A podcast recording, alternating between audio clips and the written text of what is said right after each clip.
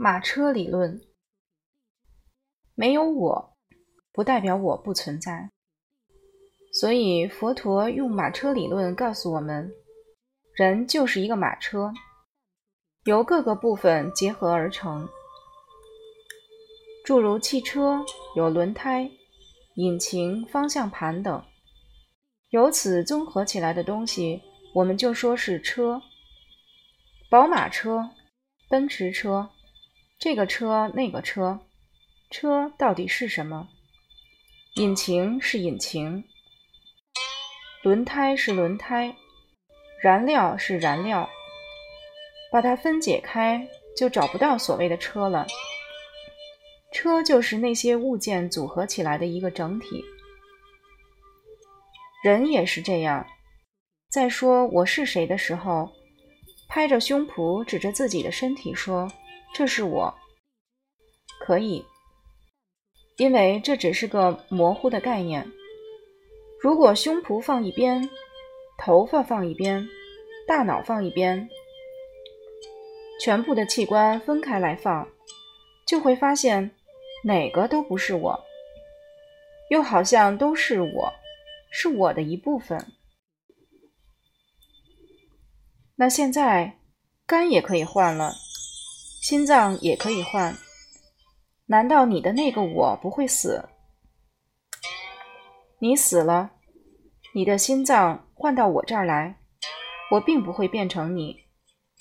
实际上，灵魂是各自的。依我们现在的能力，还没能达到整个脑筋换掉。以前想着心脏被换掉，那不得了。我的思想全跑到你那儿，现在知道是不会的了。所谓的我就这样。我们讲的无我，并不是说，哦，这个人不存在，那个人不存在，只是告诉你说，这个张三也好，李四也好，从头发到脚指甲，要指一个具体的地方说。这里就是张三李四这个人就不对了，原因是什么？人死了，只是没气儿了，而其他部分都在呀。那我们又不能说那股气儿就是我，因为那个更缥缈。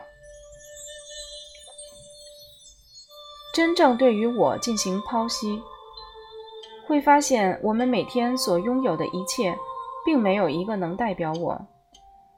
也没有一个真正属于我。过度的不安全感也是由此而发，想要证明我们自己的存在，又没有什么真正是我的。